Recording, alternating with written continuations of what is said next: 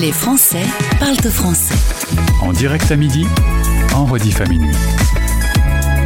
Expat pratique. C'est l'interview 1494 et pour la première fois, je vais parler de burn-out sur cette antenne. C'est d'ailleurs un terme qu'on utilise depuis relativement peu d'années. C'était une maladie assez inconnue, mais on va en savoir beaucoup plus. Euh, Marie-Ève va pouvoir nous en parler. Marie-Ève Cassel, qui est notre invitée depuis Lyon. Bonjour Marie-Ève. Bonjour Gauthier.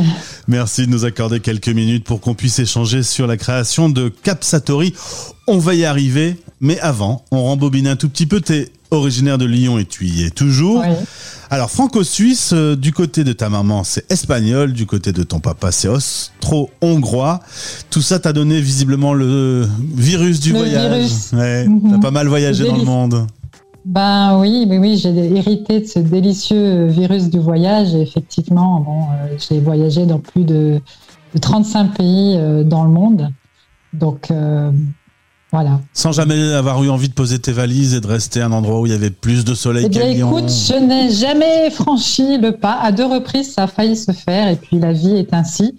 Mais rien n'est jamais terminé. Et donc aujourd'hui, ben, je peux, grâce à mon activité, bouger et être digital nomade et, et éventuellement travailler à l'étranger, ce que je vais bientôt faire. Et ouais, et, et ça, ça pourra permettre d'aller euh, visiter un peu le monde avec ton ordinateur tout en continuant à bosser.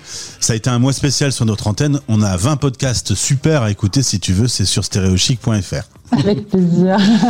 Alors, pas. Tu es juriste de formation, euh, master en droit privé. Tu travailles dans le monde de l'entreprise pendant 20 ans, du management opérationnel, responsable de projet, beaucoup de responsabilités, beaucoup de tensions, des fusions-acquisitions, des prises de tête, jusqu'à à ce qu'un jour, il y ait un burn-out. Alors, tu m'as dit burn-out majeur ou burn-out sévère. Ce sont des termes utilisés pour dire que tu étais vraiment à plat.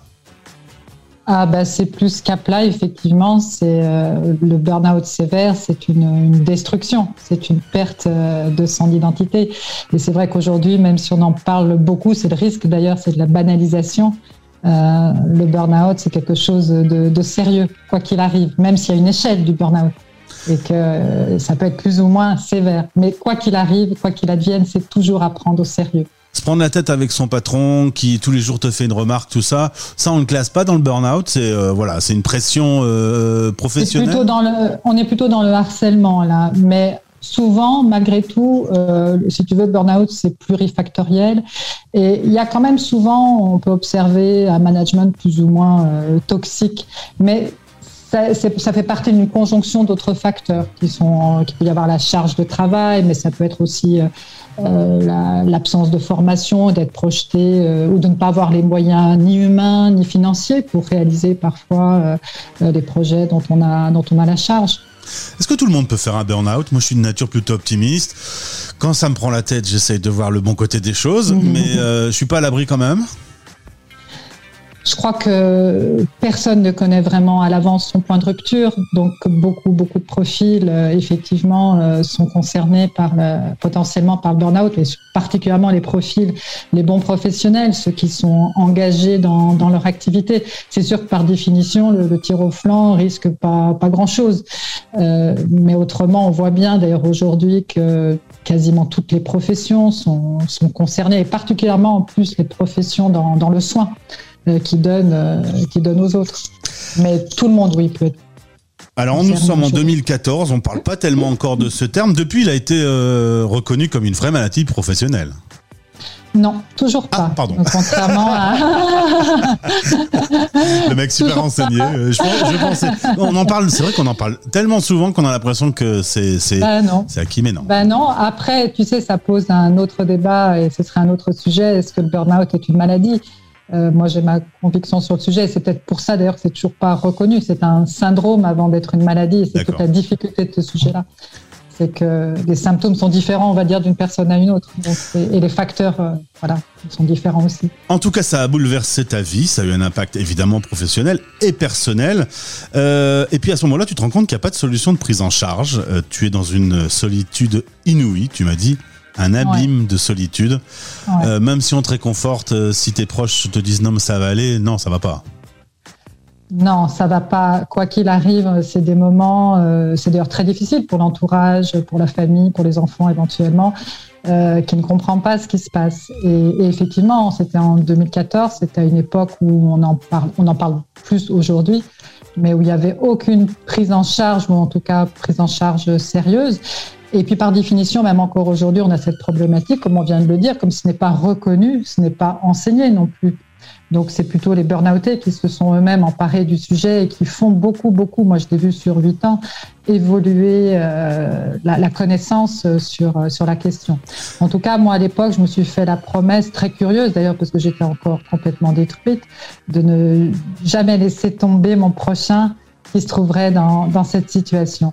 Et de fait, alors même que moi-même j'étais en, reconstruction, j'ai commencé, euh, on a commencé en fait à me solliciter euh, bénévolement, euh, puisque ma, ma, connaissance, on va dire, des organisations combinée à, à cette expérience et ce vécu, et puis aussi à l'aspect juridique qui est très présent euh, post-burnout, euh, bah, tout ça a fait que oui, j'ai commencé un peu naturellement, si tu veux, les choses se sont faites alors tu m'as expliqué que, un peu comme un ricochet, euh, ça commence par un état physique qui est compliqué, psychologique, mais ensuite ça touche le juridique, on est attaché avec un contrat de travail, l'administratif, parce que bah, tout ça, ça commence à, peser dans le quotidien, financier aussi, et euh, on est submergé, il y a une vague qui nous, euh, recouvre intégralement le visage.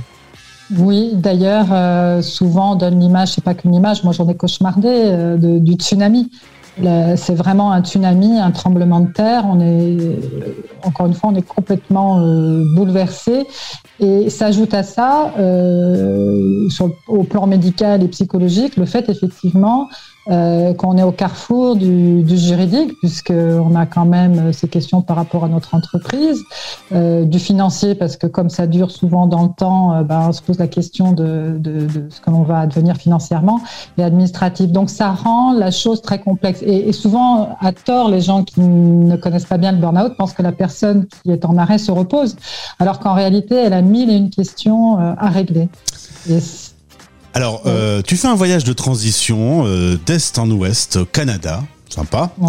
Ça se passe en 2016. Et sur euh, ce voyage que tu fais, tu vas notamment faire une référence avec un album d'Etienne Dao que j'aime beaucoup qui s'appelle Pop Satori. Dao a d'ailleurs chanté une chanson sur le burn-out, tu m'as dit, ça s'appelle Le premier jour du reste de ta vie. Ça, ça parle d'un, d'une situation de burn-out qu'il a lui-même connue.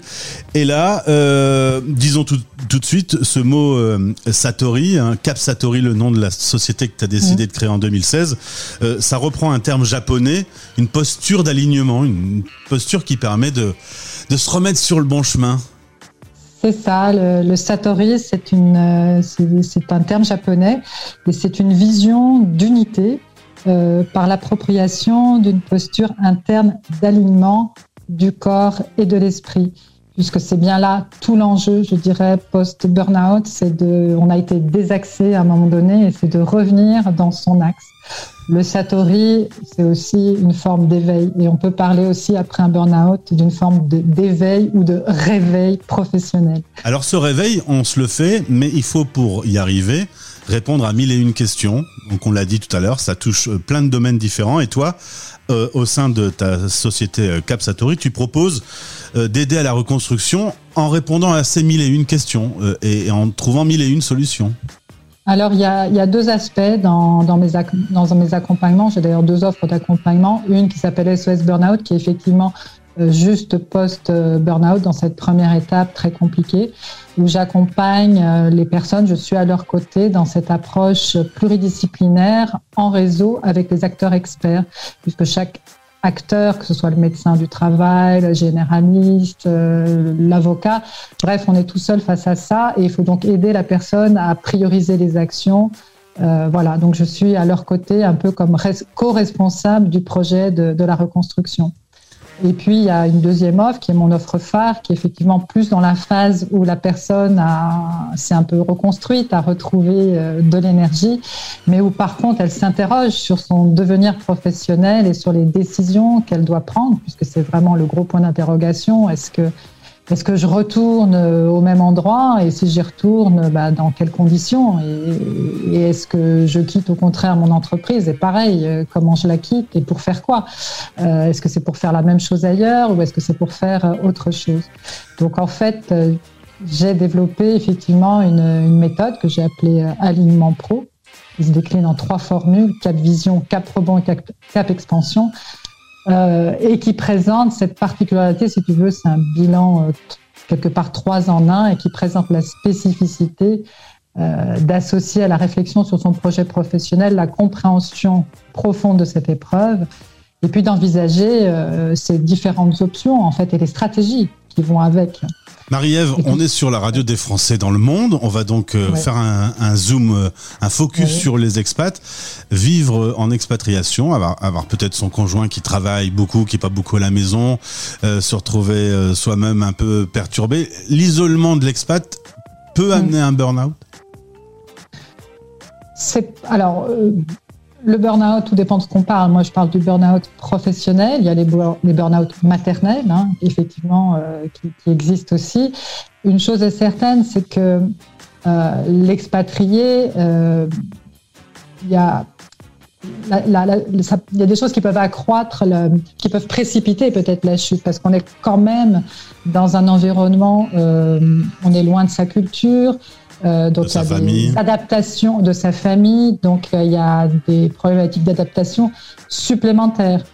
Et une chose est certaine, c'est que quand la chute arrive, euh, ces personnes-là sont. J'ai parlé tout à l'heure de l'abîme de solitude qui existe déjà quand on est dans son pays, mais alors quand on est loin des siens et loin de sa culture et qu'on doit faire front en plus à toutes ces questions qu'on a vues, juridiques, administratives, etc., alors là, c'est pire que tout.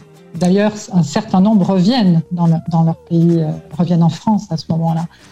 Si vous avez besoin, euh, pardon, je t'ai coupé, tu disais non, mais c'est une des raisons pour lesquelles j'ai aussi euh, souhaité me tourner vers les expatriés, qui sont pour moi les grands oubliés dans cette question du burn-out, en fait eh ben, ils ne le sont plus grâce à toi désormais.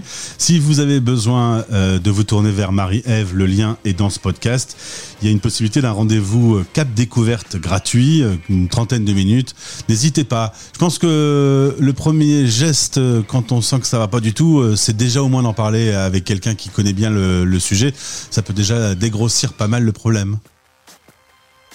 Oui, c'est essentiel euh, de ne pas rester seul et souvent c'est une des difficultés, c'est ce qui a amené au burn-out en général, c'est ces tempéraments soit forts, c'est je vais y arriver tout seul. Et eh bien là, on fait l'expérience que ben non, à un moment donné, on a tous besoin d'aide dans la vie pour euh, à un moment donné avancer. Et c'est pour nous l'occasion d'écouter le premier jour du reste de ta vie d'Étienne Dao, qui est une délicieuse chanson. Merci Marie-Ève, merci d'avoir été avec nous. Merci à toi Gauthier. Les Français parlent de français. Animé par Gauthier.